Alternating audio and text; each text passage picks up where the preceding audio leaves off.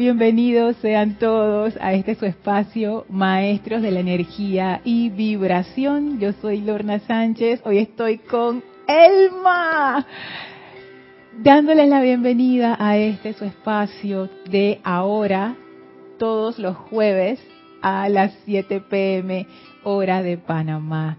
La magna presencia de Dios en mí reconoce, saluda y bendice a la presencia de Dios en todos y cada uno de ustedes.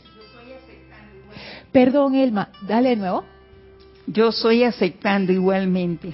Súper, gracias, gracias. Voy a ver acá, tengo reportes de sintonía, así es que significa que me están escuchando y me están viendo bien. De todas maneras, voy a hacer el, el chequeo necesario. Ok, perfecto. Voy a bajar un poquito aquí para que no esté tan reventadito el audio. Listo. Bueno, cualquier cosita con el audio que no se escuche bien o que tengan alguna irregularidad, me avisan por favor a través del chat. Recuerden por el chat de no he, abierto el chat de Skype, Dios mío. Tenemos el chat de Skype, Serapis Bay Radio es nuestro usuario para que envíen sus comentarios o preguntas relativos al, tema de la clase. Y también tenemos el chat de YouTube. Por favor, recuerden poner su nombre y de dónde nos escriben para que yo pueda pasar el comentario, ya que estamos todos en familia. Así es que bueno, vamos a dar inicio con la visualización. Les pido que por favor cierren sus ojos. Tomen una inspiración profunda y exhalen, soltando toda tensión. Visualicen en el centro de su corazón una poderosa llama violeta, esa radiación purificadora de amor divino del amado Maestro Ascendido Saint Germain Visualicen esa llama violeta flamear desde su corazón y envolverlos completamente, penetrando su vehículo físico, etérico, mental y emocional. Sientan como esta llama flamea dentro de ustedes, absorbiendo toda la discordia, toda la imperfección y visualicen cómo se transmuta en luz prístina, en esa energía radiante, toda oscuridad desaparece y sientan esa boyancia, esa luz que ahora se va tornando blanca cristal y estamos dentro ahora de la conciencia y de la presencia electrónica del amado Maestro Ascendido Serapis Bey. Recibimos, aceptamos, la presencia del Maestro Ascendido Serapis Bey en y a través de nosotros. Enviamos nuestra gratitud al Maestro Ascendido Saint Germain por esa purificación previa a través del amor. Y el Maestro Ascendido Serapis Bey eleva la vibración de nuestra conciencia. La eleva tanto que sentimos ahora la energía de la presencia de Dios libre a través de nosotros y abre el Maestro ahora frente a nosotros un portal y nos invita a pasar a su hogar, el templo de la ascensión. Avancen a través de ese portal, caminen por los bellos jardines, suban las escalinatas, atraviesen primer, segundo, tercer, cuarto templo. Y cuando las puertas corredizas del cuarto templo se abren, Estamos frente a los grandes portones del quinto templo. Empújenlos, ellos se abren suavemente y entren al templo circular con el brasero en medio en donde flamea la llama. Sin embargo, hoy el maestro ascendido Hilarión no está. Y caminamos por el templo, algo que no habíamos hecho antes, y nos damos cuenta que al fondo hay una puerta pequeñita y esa puerta nos llama, nos atrae. Esa puerta es tan pequeña que necesitamos agacharnos para poder pasar por ella. Así de pequeña es. Y nos agachamos, abrimos la puerta y salimos por esa puerta que nos atrae poderosamente.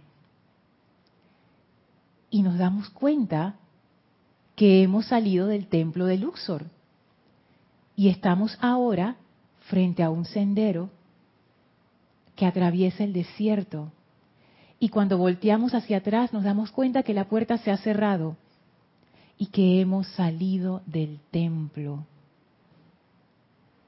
Y ahora pensamos, bueno, ¿y qué será de nosotros ahora? Y nos damos cuenta que a nuestra izquierda hay una persona que nos espera y que nos invita a caminar con ella. Y sentimos una energía muy especial emanando de este ser.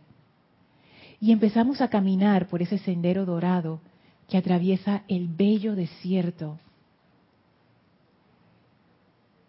Y en ese caminar nos damos cuenta que ese ser emite luz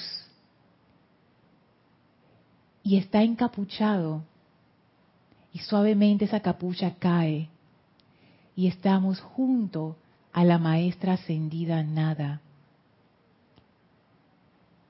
La radiación de esta maestra ascendida es hermosa, radiante, tan especial. Sentimos una conexión inmediata con ella.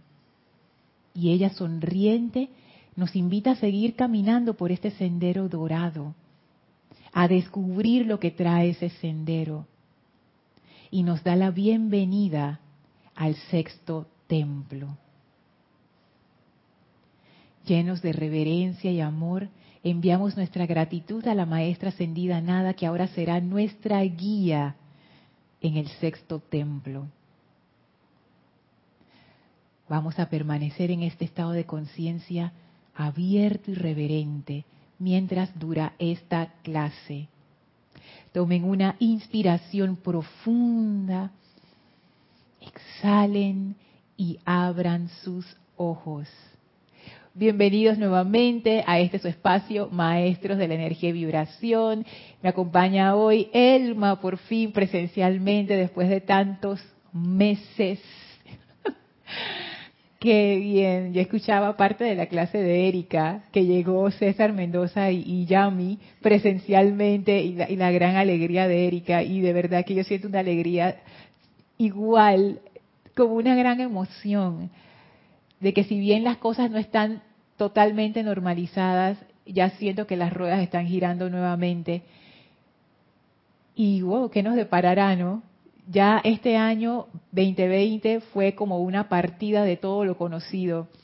Y me parece que tiene que ver con lo del sexto templo. Hay veces que uno se acostumbra tanto a las cosas que cuando se presentan estas oportunidades de cambio, uno no sabe si tomarlas o no y ahí uno debe usar su discernimiento. Sin embargo, muchas de estas oportunidades de cambio están puestas allí para nuestro crecimiento.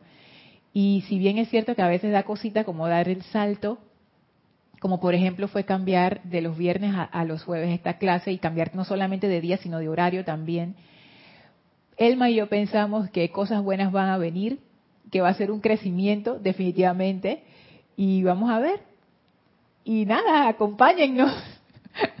Acompáñenos, sí, Elmi. Para mí es muy importante porque veo el amor que cada cual, cada discípulo siente y llega. Sí, si hay algo tan especial que esta situación mundial me ha enseñado es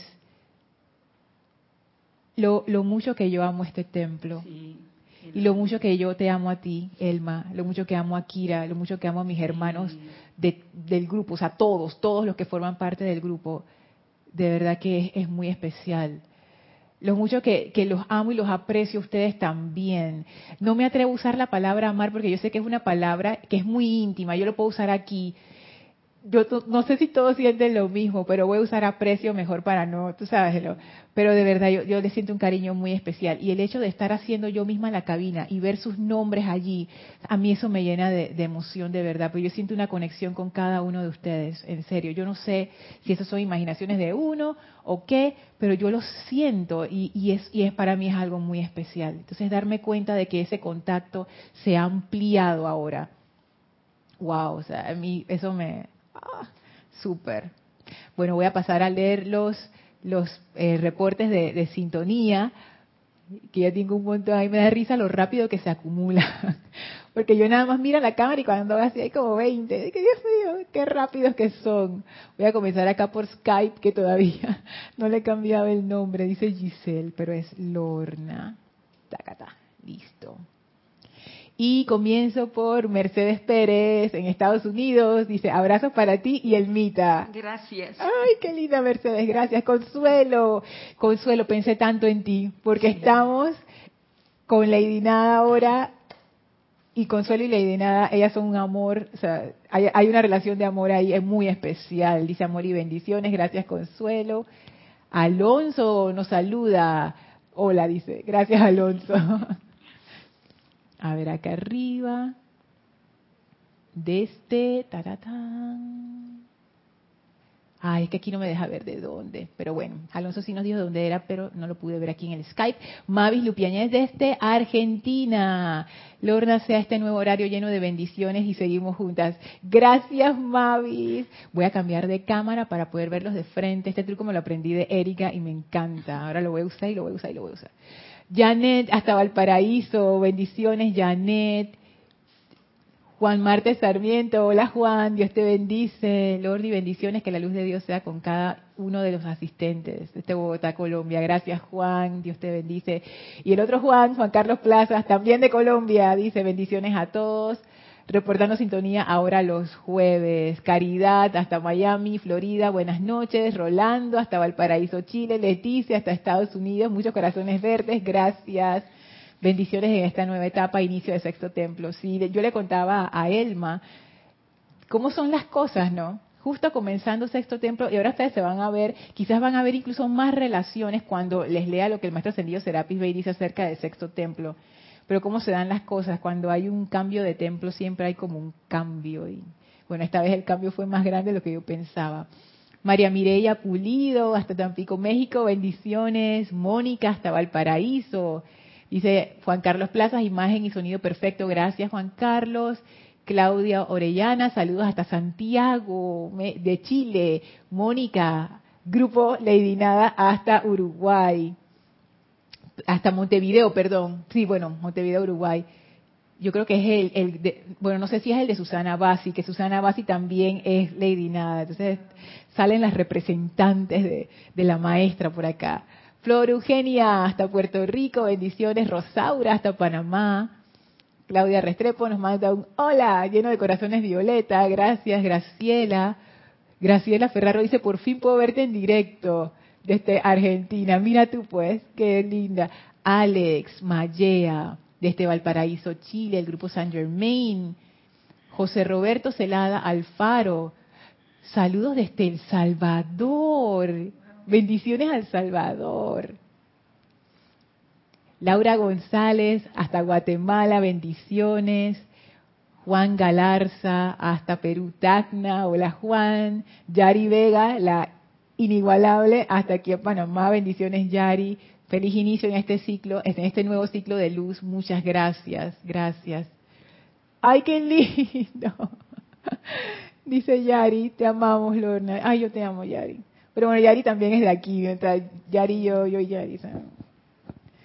Porque eso, eso, es una cosa muy hermosa, que a pesar de que uno pudiera decir, que no, Yari es del grupo de Nere, Nereida, los sábados, pero aquí eso como que todo el mundo se ama con todo el mundo, toda la gente habla, ama a Elma, nadie se pone de que Elma del grupo, del no, no, no, eso aquí no, como que, si en algún momento existió, ya no existe. A ver, dice, ay, Caridad dice que ella también tiene una conexión con, con la maestra ascendida Lady Nada. Van saliendo. Fans de la maestra ascendida Lady Nada, este es el momento, este es el momento. Consuelo Barrera, ay, qué lindo, yo también te amo a todos los hijos del uno. Sí. Naila, saludos desde San José, Costa Rica, Consuelo. Y a todos, sí. Entendí, Consuelo. Ese amor tuyo tan bello.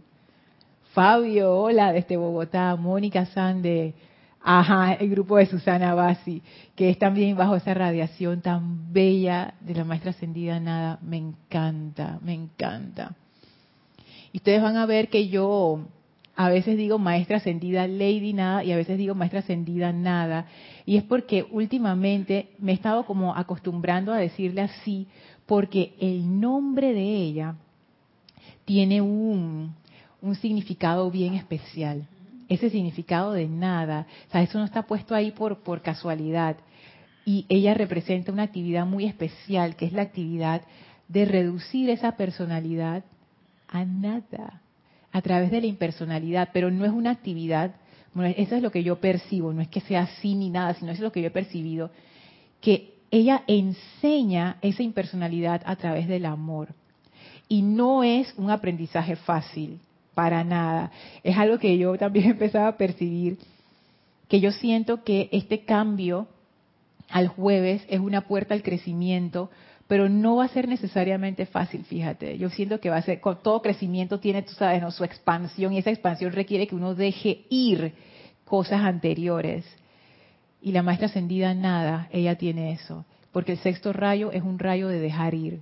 Entonces, yo empiezo este sexto templo con mucho respeto y reverencia, porque está esa esa percepción de que ay la maestra ascendida nada ella es facilita ella es suavecita y yo les voy a decir, el sexto rayo y ella son una de las radiaciones más extrañas de todas las radiaciones de los rayos, sobre todo el sexto rayo. Y ella es una maestra muy particular, porque su radiación y su actividad no se parece en nada a la actividad de nadie. Ella es una maestra que ella actúa como desde lo invisible, se puede decir. O sea, ella puede estar parada junto a ti y tú no te das cuenta de que ella está allí y que ella está actuando esa actividad de, ella. O sea, no es que sea sutil, pero es diferente. O sea, uno tiene que estar en un estado de conciencia como de aquietamiento para uno poder darse cuenta. Entonces, tiene un montón de cosas. Esta maestra ascendida es, es muy especial, muy, muy especial. Dice Rosaura que me gusta mucho la maestra ascendida nada y su enseñanza de la humildad. Rosaura, o sea, esa es una de las cosas que ella encarna. Iba a decir que ella enseña, pero no, es que ella lo es. Y esa humildad, tú sabes, Rosaura, yo, yo he pensado en esto de la humildad, porque no lo soy, pues, porque mi personalidad no lo tiene, pero es que en tanto uno esté identificado con la personalidad, uno jamás puede entender lo que la humildad es.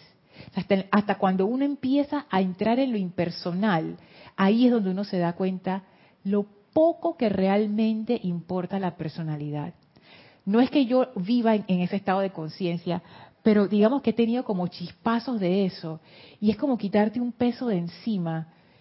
Cuando uno se quita la personalidad de encima, oye, ni, ni bravo uno se pone, ni, se, ni le molestan las cosas, no porque uno sea indiferente, no porque uno dice, ay, condescendiente con el mal, no, sino que uno se da cuenta de la bobería que es cargar encima ese peso.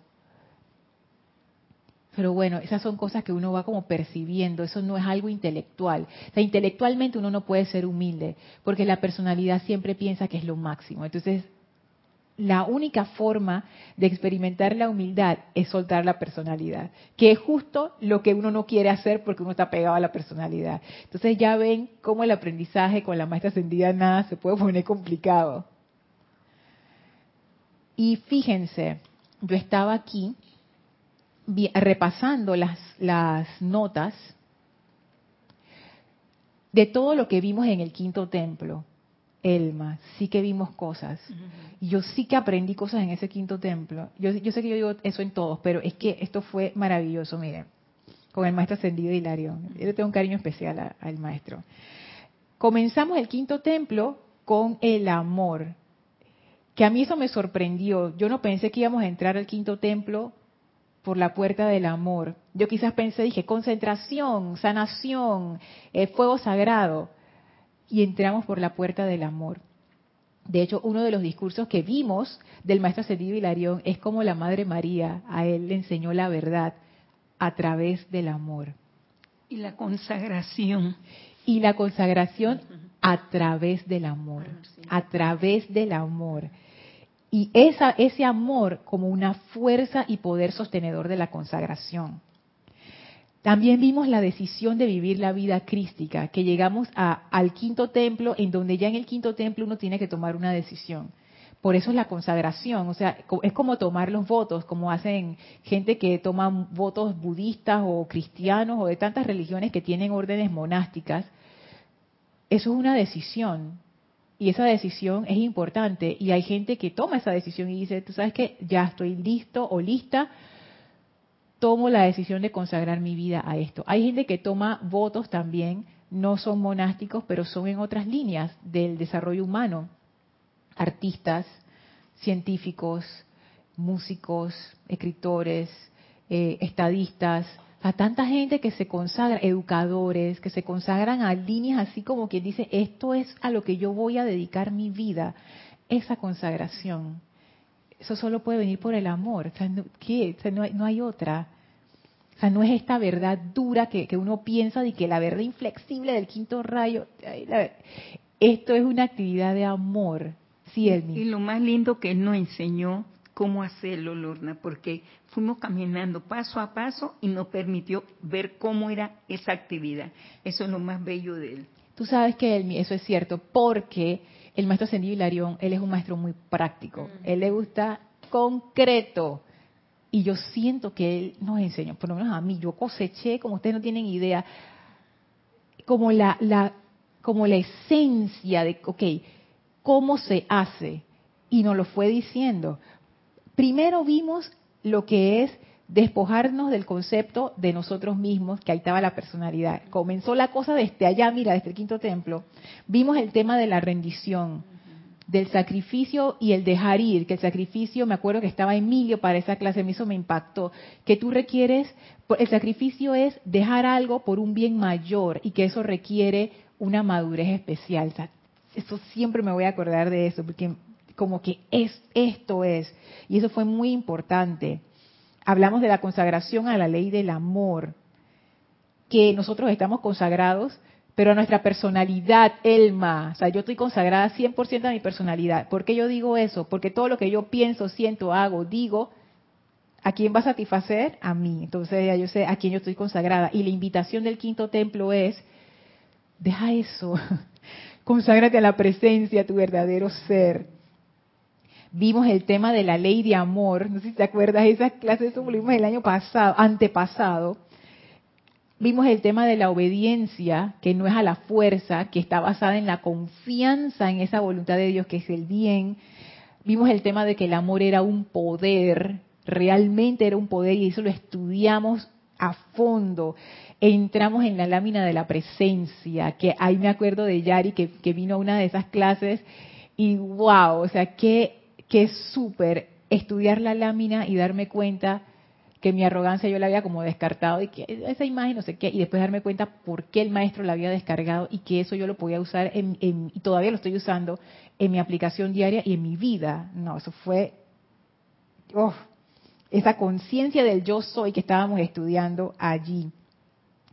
Esa lámina nos llevó al control de la energía y a estudiar el autocontrol. Nos llevó a esa conciencia del estudio de la conciencia. ¿Te acuerdas que hicimos como un estudio de la conciencia externa, la interna, no sé qué, todo eso?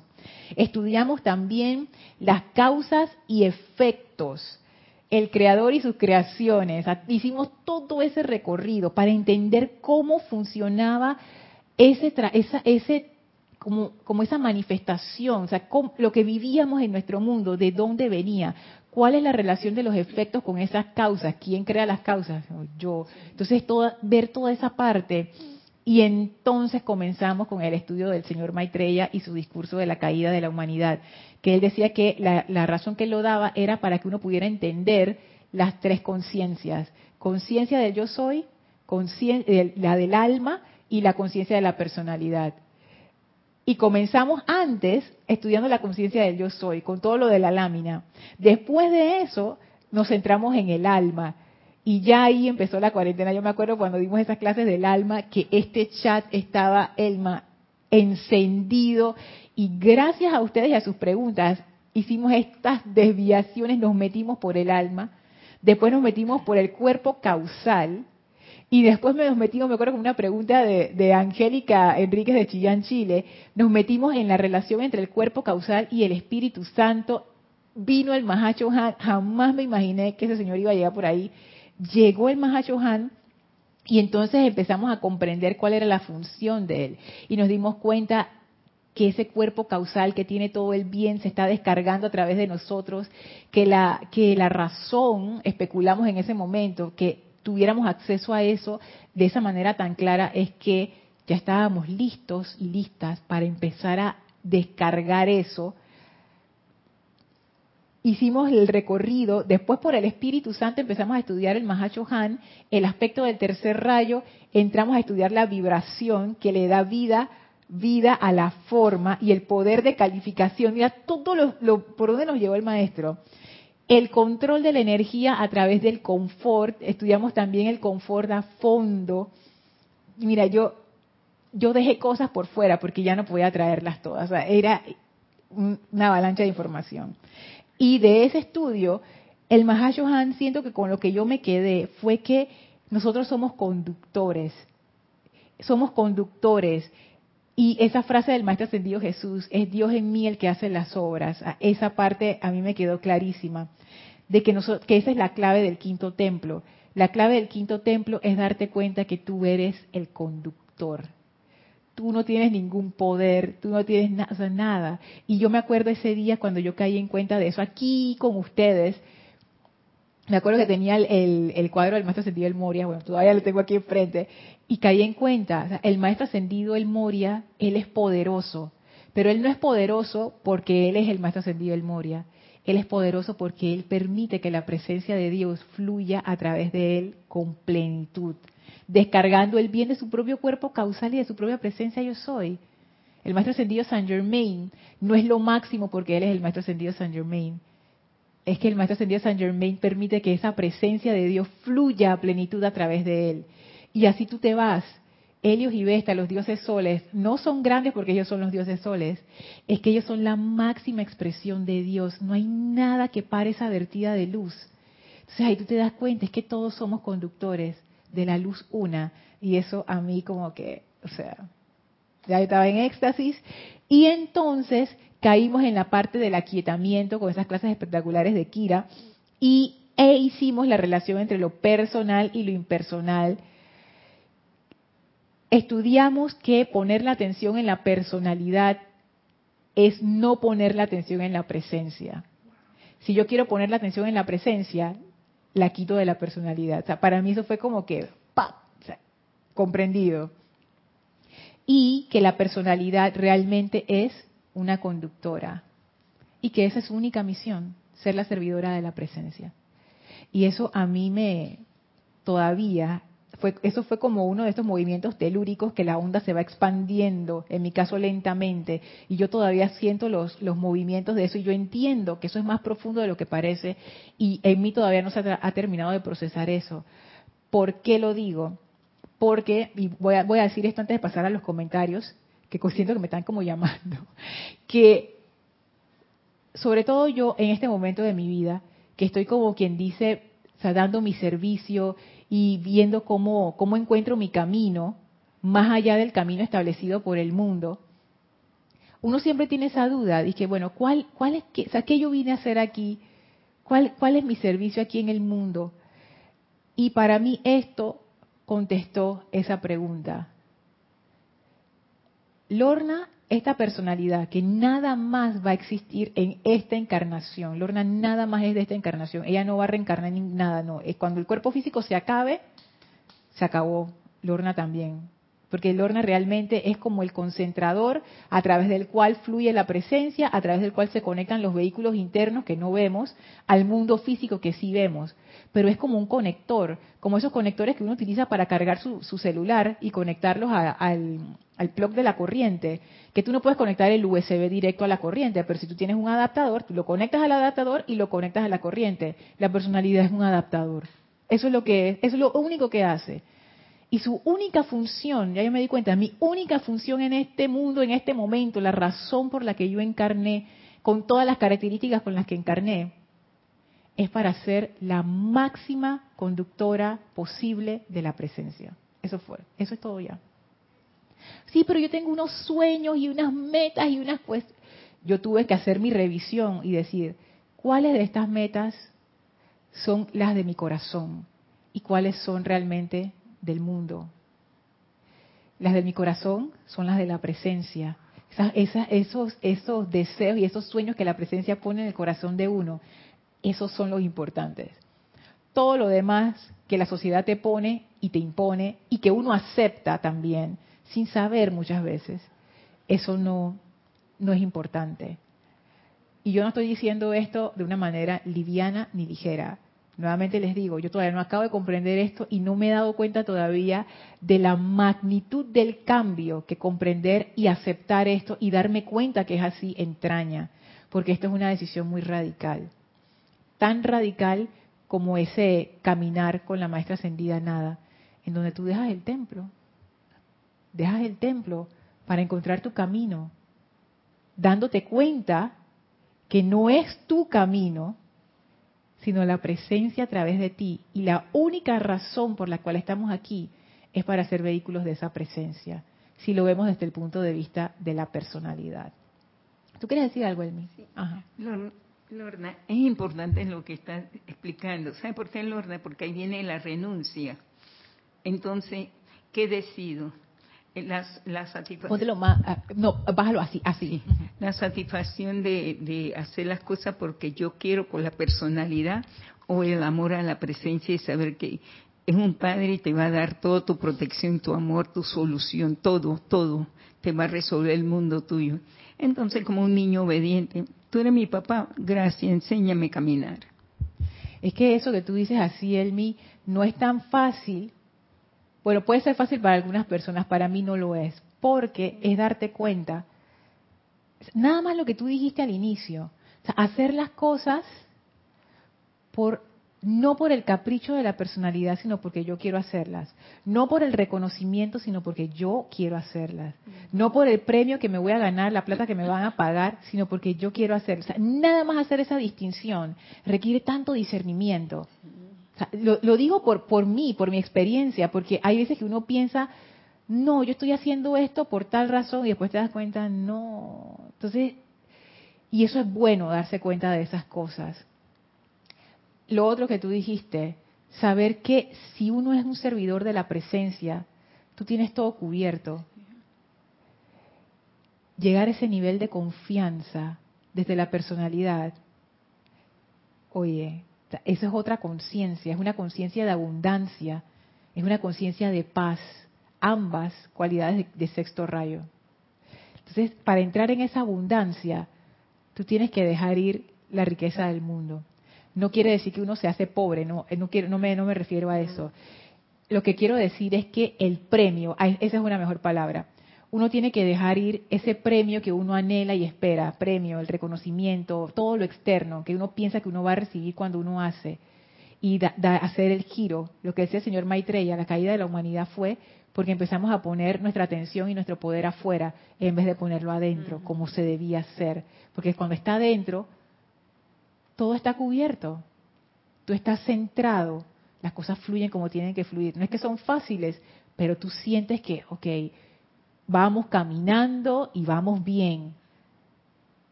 Y eso, darte, hacer ese cambio de conciencia, eso, eso es parte de lo que es. Yo no sé cómo la maestra ascendida nada nos va a llevar por ese camino, para que por lo menos empezamos a comprender cómo soltar sin miedo. Lorna, eh, Jorge nos decía que nosotros teníamos que saber qué es lo que queremos.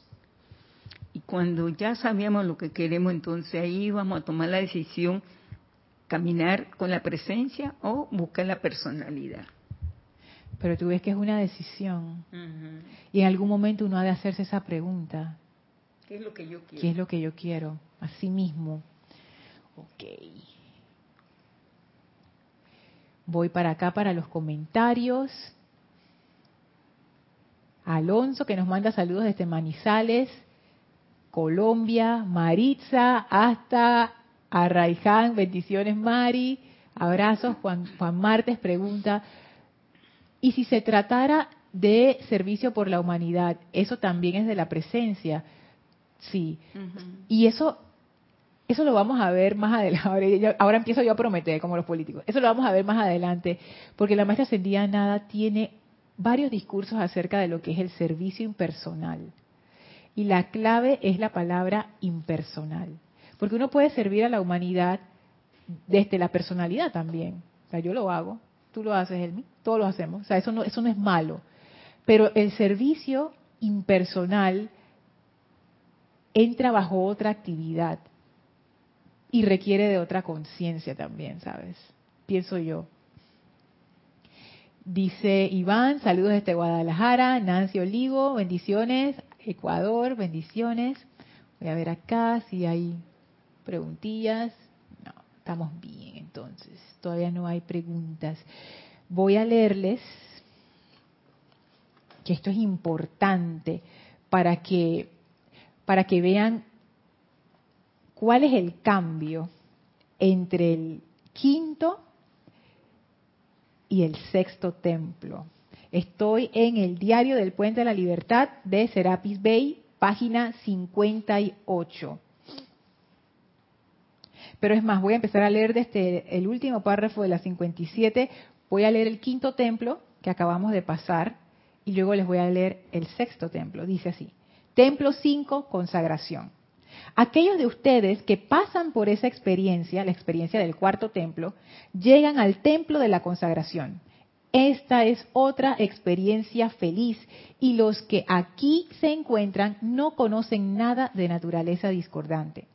Se quitan las vestiduras de lino, las sandalias y son conscientemente investidos bajo la radiación de Hilarión con las vestiduras del sacerdote, las joyas de autoridad, los cetros de poder, las palabras secretas de invocación. O sea, uno pasa de ser, como quien dice, miembro de, la multitud cualquiera a ser investido como la sacerdotisa o el sacerdote. O sea, como que uno cambia de estatus dentro del, del templo sigue diciendo el maestro ascendido Serapis Bey, tiene lugar una ceremonia exquisita en la que cada uno sube los escalones del templo y preside por primera vez en sacar el fuego sagrado visible directamente desde lo universal en cualquiera de los siete templos, de acuerdo con el rayo al cual pertenece esa corriente de vida. O sea, que es la primera vez que uno oficia verdaderamente como un sacerdote, una sacerdotisa, y uno magnetiza y manifiesta ese fuego sagrado.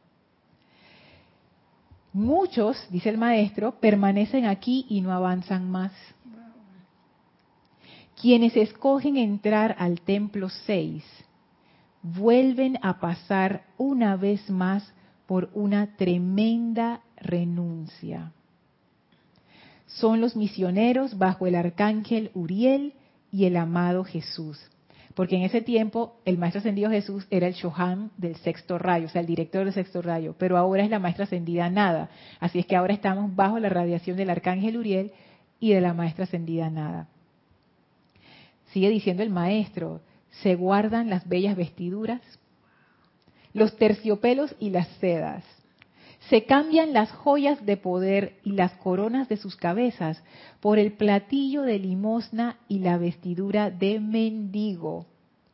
El chela, o sea, el discípulo, hace un voto de silencio y se va de Luxor para realizar un servicio específico de beneficio mundial a través de la radiación.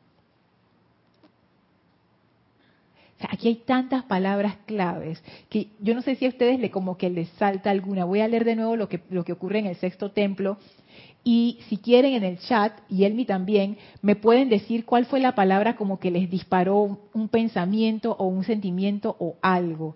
Aquí hay varias palabras que a mí me... Ya, sí, a través de la radiación. Haya la vida, Elma. Chucleta, tú agarraste esa.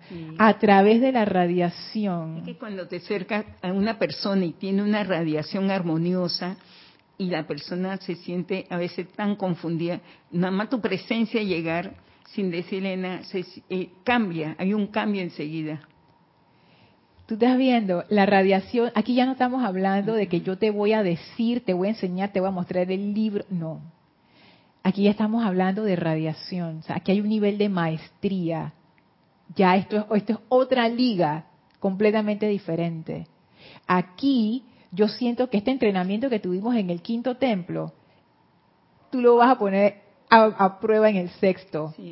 Ese control de tu energía, todo lo que vimos del autocontrol, las causas, las creaciones, toda esa parte donde pongo mi atención, todo eso, el poder de calificación. Pero Lorna, fue importante la causa y el efecto que tú no entrenaste para poder sentir la radiación. descartar esa causa y efecto para poder entrar en esa radiación. Porque si no había la causa y efecto, Claro, no hubiéramos podido percibir eso. Es que el maestro ascendido Hilario, yo no sé cómo él hace, pero él se encargó, como quien dice, de darnos los fundamentos. Porque ese salto al sexto templo no es un salto cualquiera. Y noten lo que dice el maestro. Voy a, voy a leer de nuevo. Y me chatean ahí qué, qué fue lo que más los, como que los wow, les llamó la atención. Muchos permanecen aquí, o sea, en el quinto templo, y no avanzan más o sea, que es una opción. O sea, tú te puedes quedar en el quinto templo, te, estacionaste ahí y ya, se acabó. Wow. Sí. Quienes escogen entrar al templo 6 vuelven a pasar una vez más por una tremenda renuncia. Son los misioneros bajo el arcángel Uriel y, en este caso, la amada maestra ascendida Nada se guardan las bellas vestiduras, los terciopelos y las sedas. Se cambian las joyas de poder y las coronas de sus cabezas por el platillo de limosna y la vestidura de mendigo. El chela hace un voto de silencio y se va de Luxor para realizar un servicio específico de beneficio mundial a través de la radiación. Vamos a ver acá, a ver qué me dicen.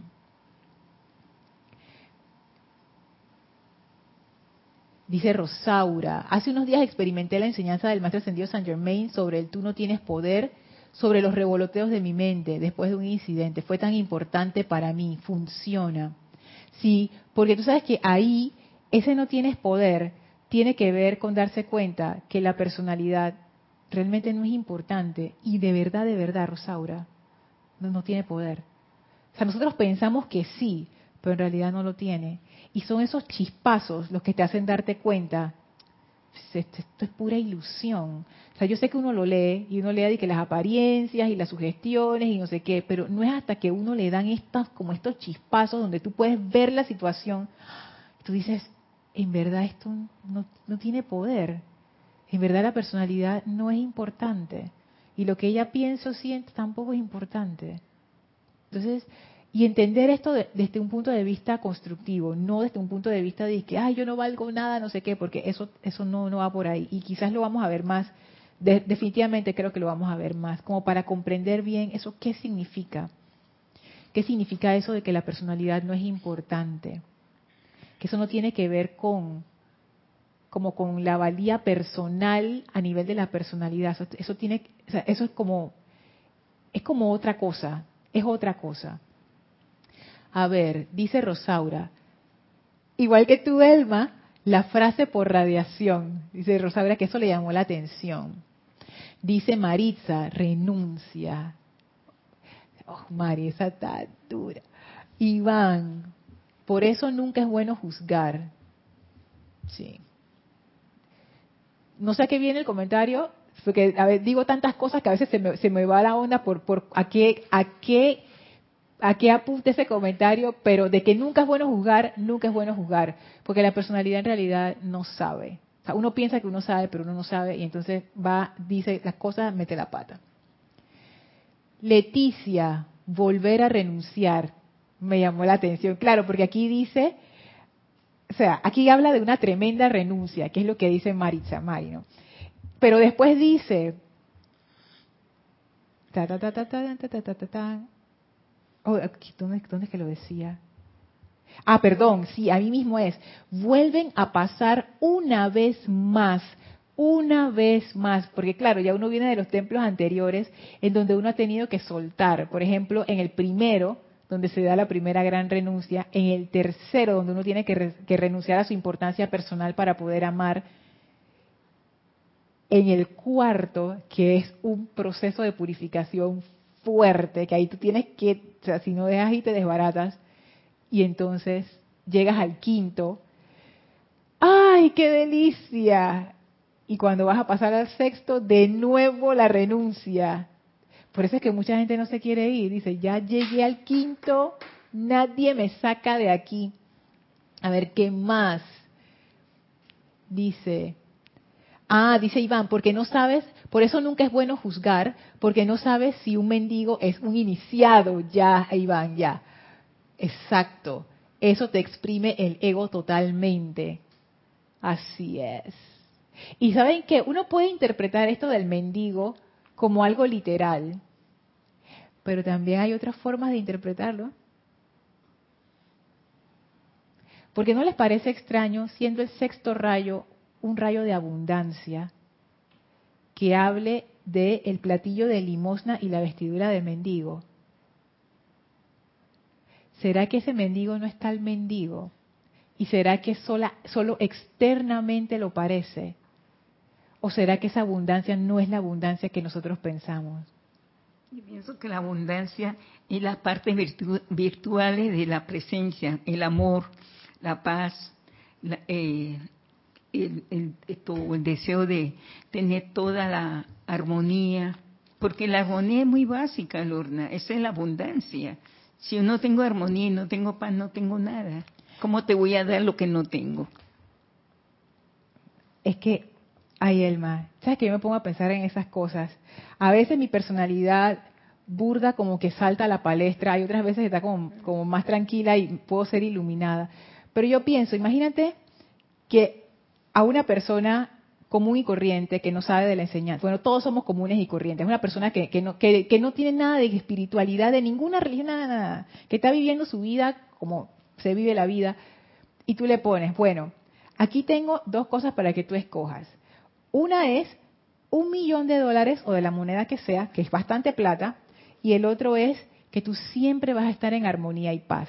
¿Cuál tú crees que la persona va a escoger? El Yo escogería el millón de dólares, tú sabes, el Elma. dinero. Yo también. Sí. Desde mi personalidad, desde mi personalidad, estás loco, yo cojo ese millón de dólares porque ese millón de dólares es mi paz y mi armonía. Y después que uno tiene el millón de dólares, ahí uno se da cuenta que no es ni la paz ni la armonía. Pero claro, te tiene que pasar para tú darte cuenta.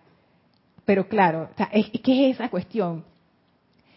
Lo que quiero decir en este ejemplo es que hay veces que uno piensa que las cosas externas u otras cosas son más valiosas que esta abundancia interna, que esta conexión interna, y uno se puede llevar, se lle- llegar, llevar como malos ratos por eso, ¿no?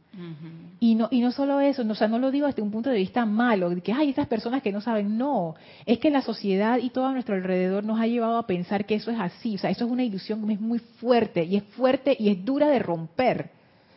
Sea, yo no culpo a una persona que haga eso. Es más, si yo lo hiciera a nivel de mi personalidad, tampoco me culparía. Si yo desde que, desde que nací estoy rodeada de, de una sociedad que le da más valor a las cosas externas que a las cosas del corazón.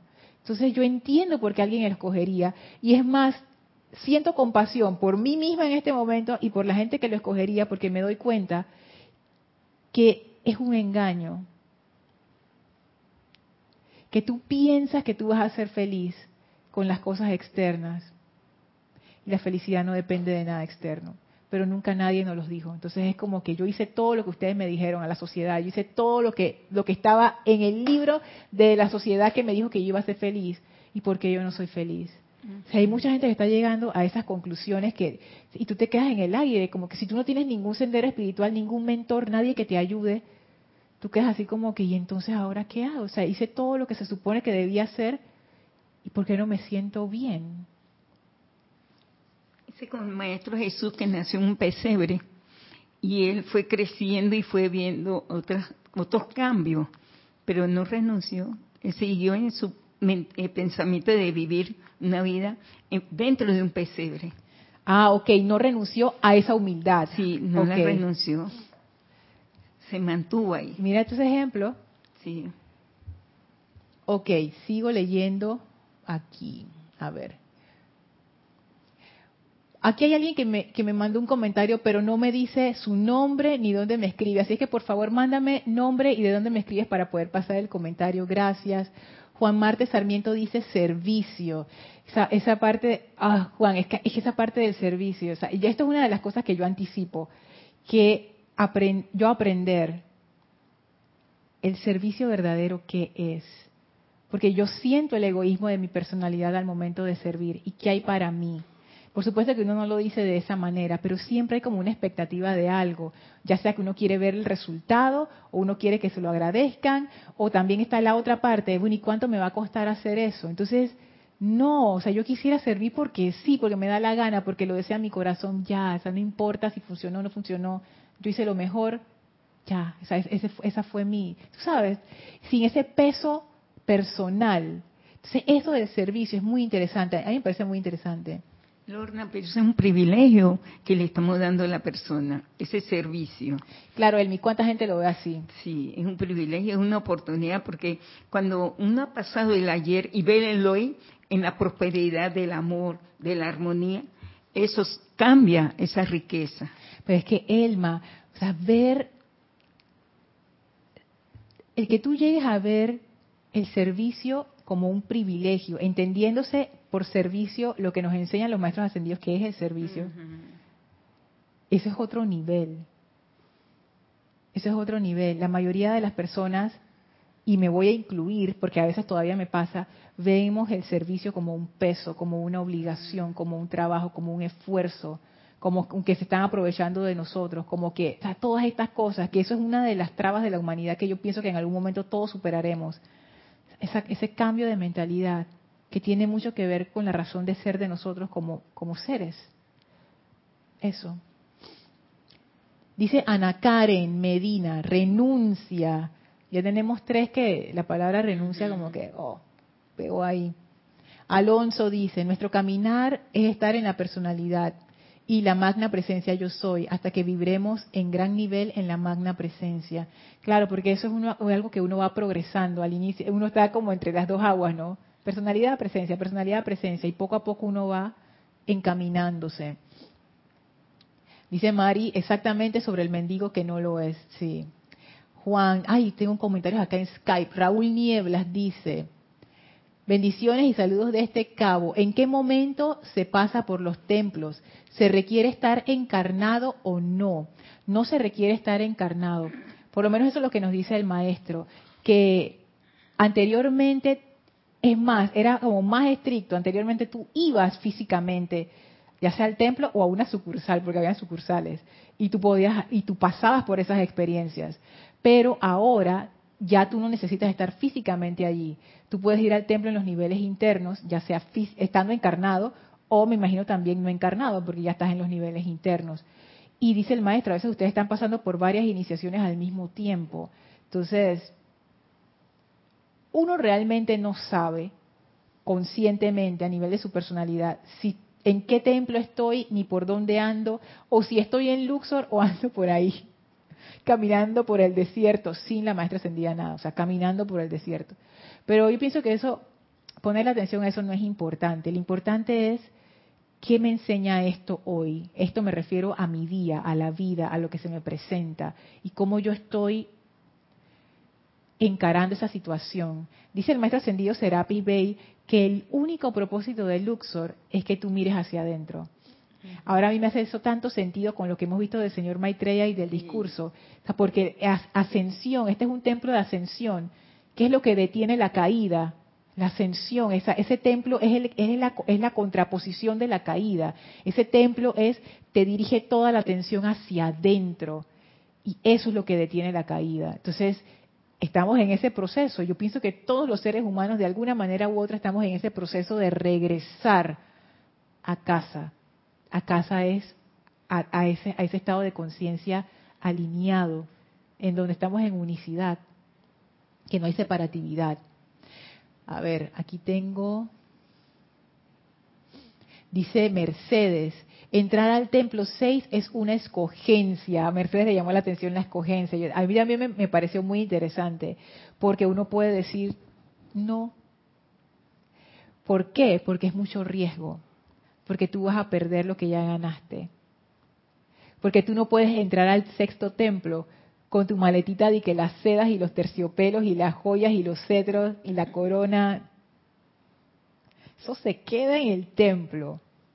Eso es para el templo. Para afuera del templo es otra cosa. Entonces tú no puedes llevar lo que ganaste. Pero eso también es un, es un símbolo, porque noten que todo lo que dice el, maestro aquí son símbolos externos. Las bellas vestiduras. Si tú te pones una bella vestidura, todo el mundo la va a ver. Va a decir, Elma, qué belleza, estás hermosa. La bella vestidura los terciopelos, las sedas. Si me pongo aquí me envuelven una de esas sedas divinas, todo el mundo dice, oh, qué deslumbrante. Las joyas de poder, imagínate que viniéramos tú y yo enjolladas aquí, llenas de, que de las joyas y los diamantes. Las coronas, viniéramos con nuestra coronita así. eso, eso se ve.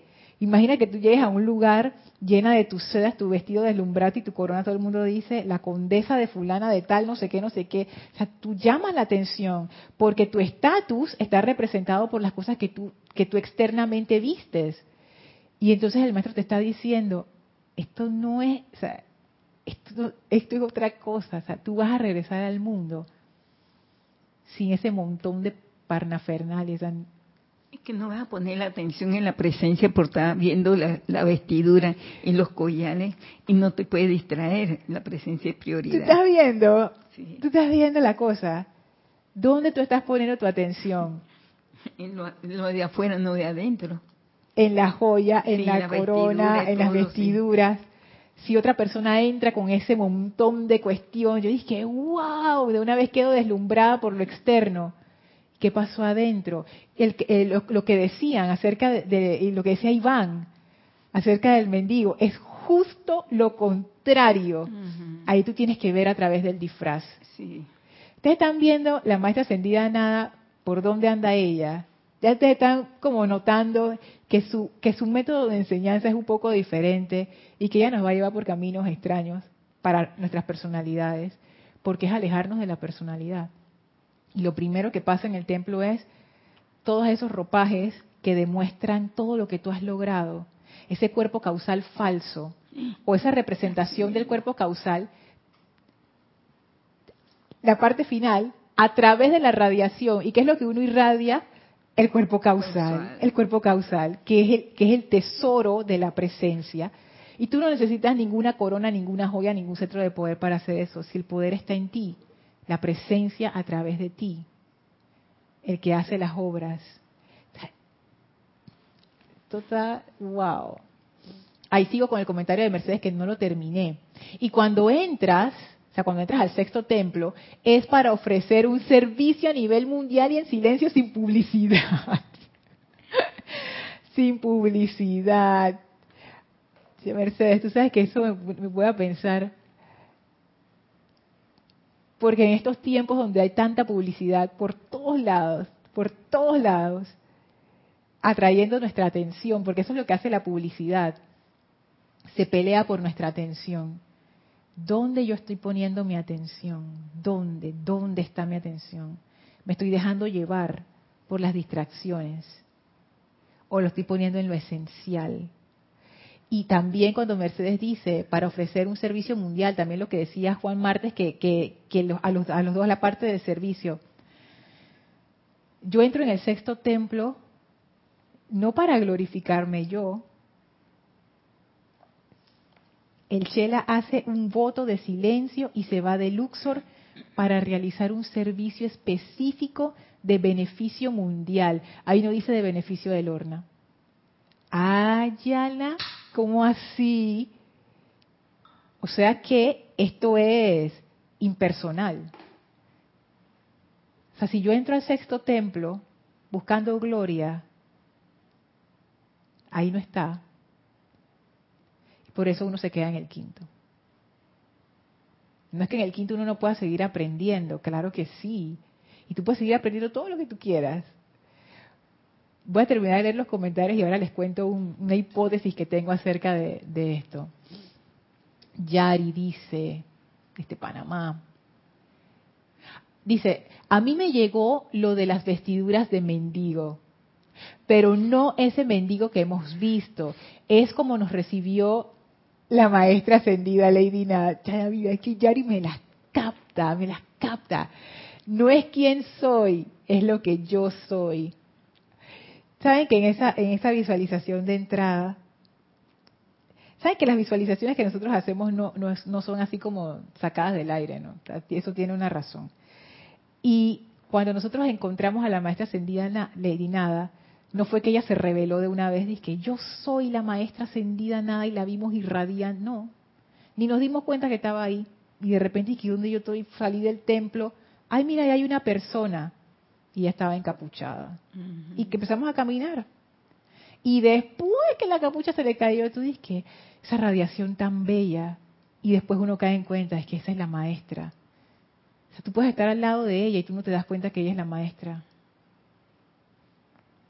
Wow. Dice Yari, sigue diciendo, es dar, dar y dar todo ese amor es la práctica total de lo que hemos aprendido en los cinco templos. Y al final del camino entramos al sexto templo triunfantes con la maestra ascendida Lady Nada.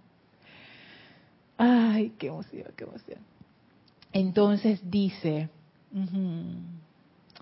ok, Juan me dice enviarme algo de la maestra, la amada nada relacionada con el servicio. Admiro de ella que llegaba a las fiestas a servir no para que le sirviera. Bueno, la historia de ella es que en el tercer templo, porque ella también pasó por el retiro de Luxor, ella era una de las que estaba aprendiendo a amar. Y eso fue duro para ella, pero lo logró y también con su familia, que eso es una historia que, que ya bien conocida, no la voy a contar, pero es eso, ¿no? Lo que dice Yari, dar y dar y dar. Dice Raúl Nieblas, ahora por YouTube. ¿En qué momento? Ah, no, ya esa pregunta estaba por, por Skype también, ya, ya la contesté. Iván dice, un ejemplo palpable sería la Madre Teresa de Calcuta. Parecía, parecería pobre, pero contaba con toda la abundancia del cielo. Tú sabes que esa señora, cuando ella necesitaba dinero, ella iba para el Vaticano. Mm. sí. ¿Verdad? Sí, yo me leí una biografía, no era una biografía de ella, sino era como una, un relato, no era un relato también, era como la historia de ella, varias historias así. Porque a mí me interesa su, es, un personaje interesante. Y decía que ella llegaba al Vaticano, porque ella llegaba a pedir. Pues yo estoy haciendo un trabajo allá en, Calcuta y tú sabes, vengo aquí a pedir. Dice que los guardias apenas la veían, de una vez le daban el, el paso. O sea, que, que tú vas a, y que, que no, tiene que hacer fila para pedir una audiencia. ey, ey. Ella es. Ella es. Y la gente venía a ella con donaciones. Y cuando ella no tenía, ella salía y, pedía. No para ella. Pero mira esa radiación, Lorna. Que ella emana que la, la abundancia llegaba para ayudar a los demás. Tú la acabas de decir. ¿Para qué llegaba la abundancia? Para ayudar a los demás. Ella era el conductor de esa abundancia. Wow. Tantas cosas. De nuevo, por favor, el que, que comienza con ABDO, que me mande su nombre de dónde me escribe para poder pasar los comentarios. Esto no es ganas de molestar, es que nosotros somos una comunidad y una comunidad se basa en la confianza, en la confianza y el amor y en el cariño. Aquí todos en la comunidad se identifican y dicen, yo soy fulano de tal y le escribo de dónde, porque así empezamos a hacer esos lazos especiales entre cada uno.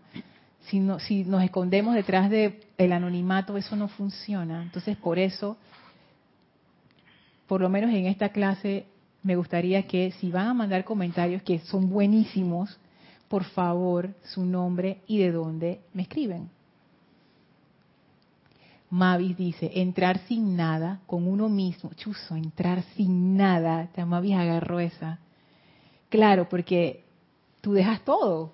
Tú dejas de que tu maletita de, las sedas y, y las cuestiones. Entrar sin nada con uno mismo y comenzar a andar sin cargas y sin la ilusión de la afuera o sea, sin la ilusión de lo Sí, externo. Porque fíjate, el maestro, es más, les voy a leer otra descripción de, del quinto y del sexto templo en la página 67. Ah, mira, ya son las ocho, ¿ves? Pasadas. Pero bueno, voy a pasar un poquito más. Si ya, ya no hay otra clase, así que ya no molesto a nadie como antes.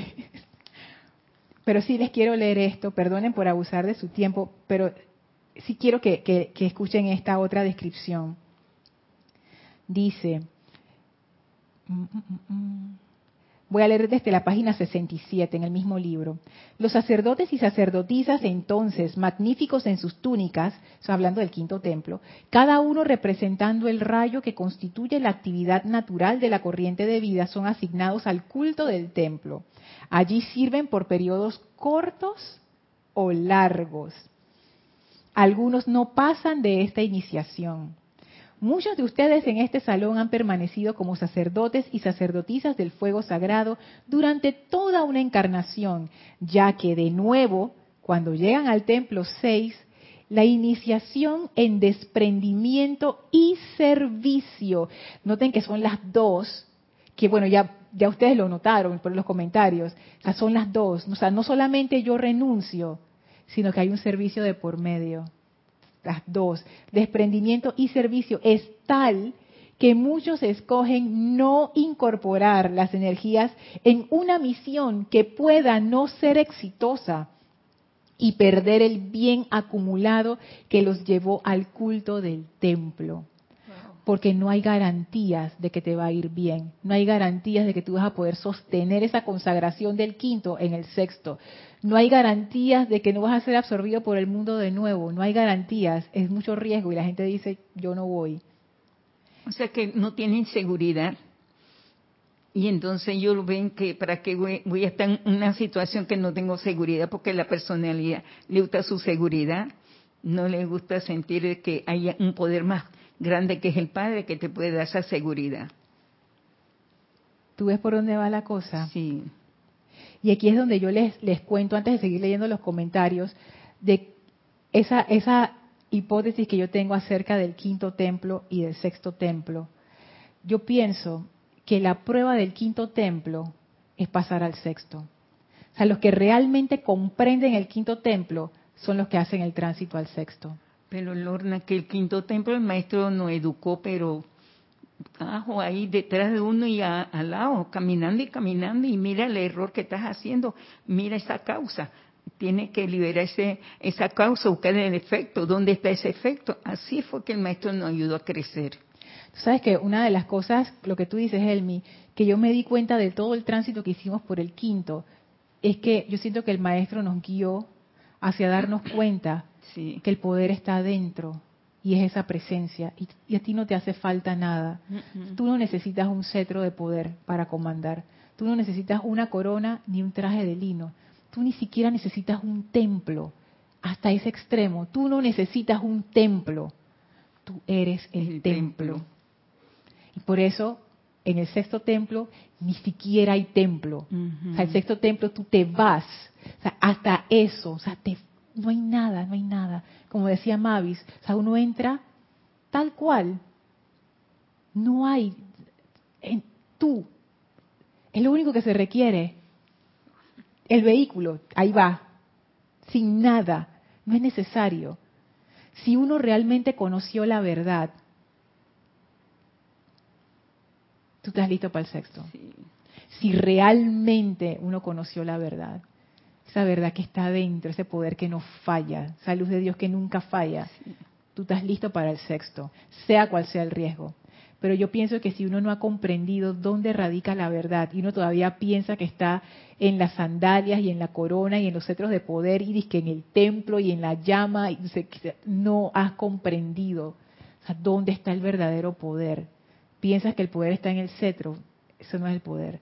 Que está en la llama, que está en el templo, que está en el maestro, ahí no está, está adentro. Sigo leyendo. En el templo 6, los hermanos se convierten en mendigos ministradores. Como diría Mario, ojo al me da risa. Ojo al término, yo creo que así que dice, ojo, pero no me sale como Mario, oye, bueno. Mario, traté de imitarte, no, no funcionó. Oído. Mario, ay, me encanta Mario. Dice, los hermanos se convierten en mendigos ministradores. Ministradores quiere decir que tú estás administrando para dar. O sea, no es que es tuyo, no es tuyo, ese no es tu, tu, tu caja de tesoro. Eso te lo dieron a ti para que tú lo administres. Partiendo de Luxor a probar su luz, probar su luz, no la luz del maestro que te tenía agarrado ni, ni la llama, no, la, la que tú has desarrollado. ¿Y qué sería esa luz? La cantidad, por decirlo de alguna manera, la cantidad de presencia que puede fluir a través de ti libremente, eso en el mundo de la forma. En el templo 6 los hermanos se convierten en mendigos ministradores, partiendo de Luxor a probar su luz en el mundo de la forma. Sus hombros son despojados de las bellas vestimentas, las cuales son dobladas. Igualmente los ropajes de seda, la magnífica corona, las joyas de luz, los cetros de poder, todo les es quitado.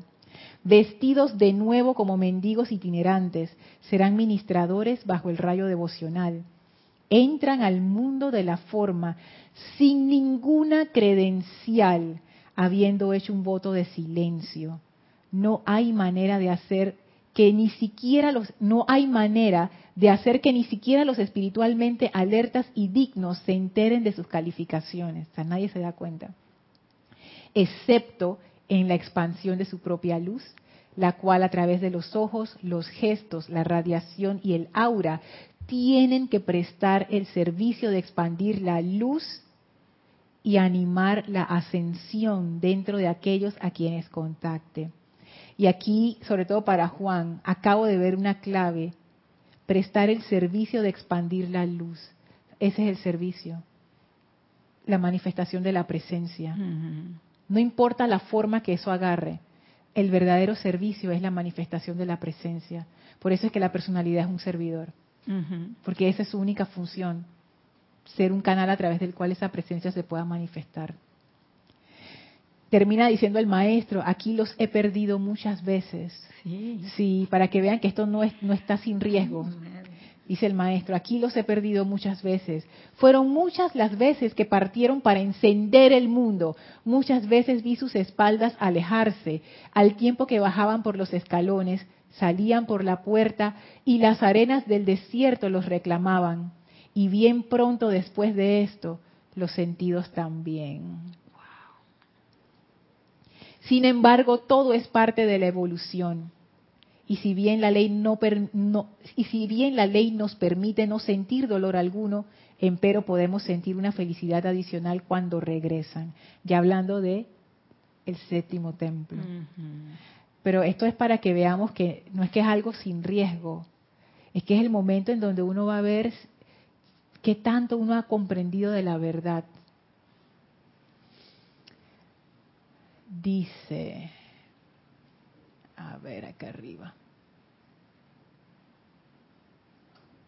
Alonso, definitivamente en lo externo siempre hay dolor y sufrimiento, salvo que sea una manifestación de lo interior, de la presencia.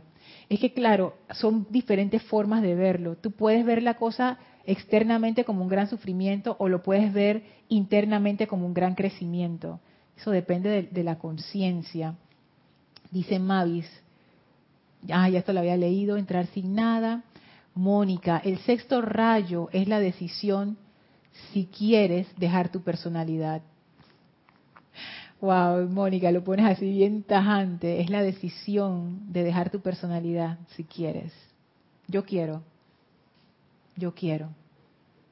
No sé cómo, pues estoy bien agarrada, pero, pero yo quiero. Para entrar realmente al servicio. Así es. Mavis añade el servicio impersonal.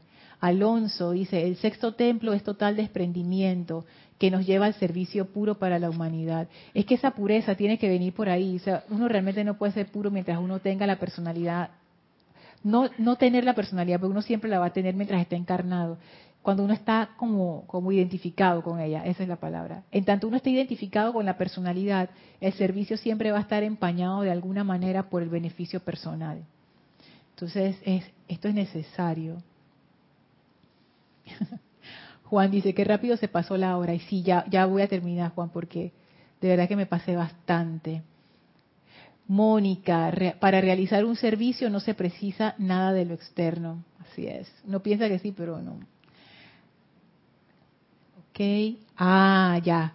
Me llamo Josefe y os comparto desde África. Gracias por compartir tu nombre y de dónde nos escribes. Para la próxima clase, porfa, también te identificas y mandas estos comentarios que de verdad que estaban muy buenos, pero bueno, gracias. Gracias, Josefe.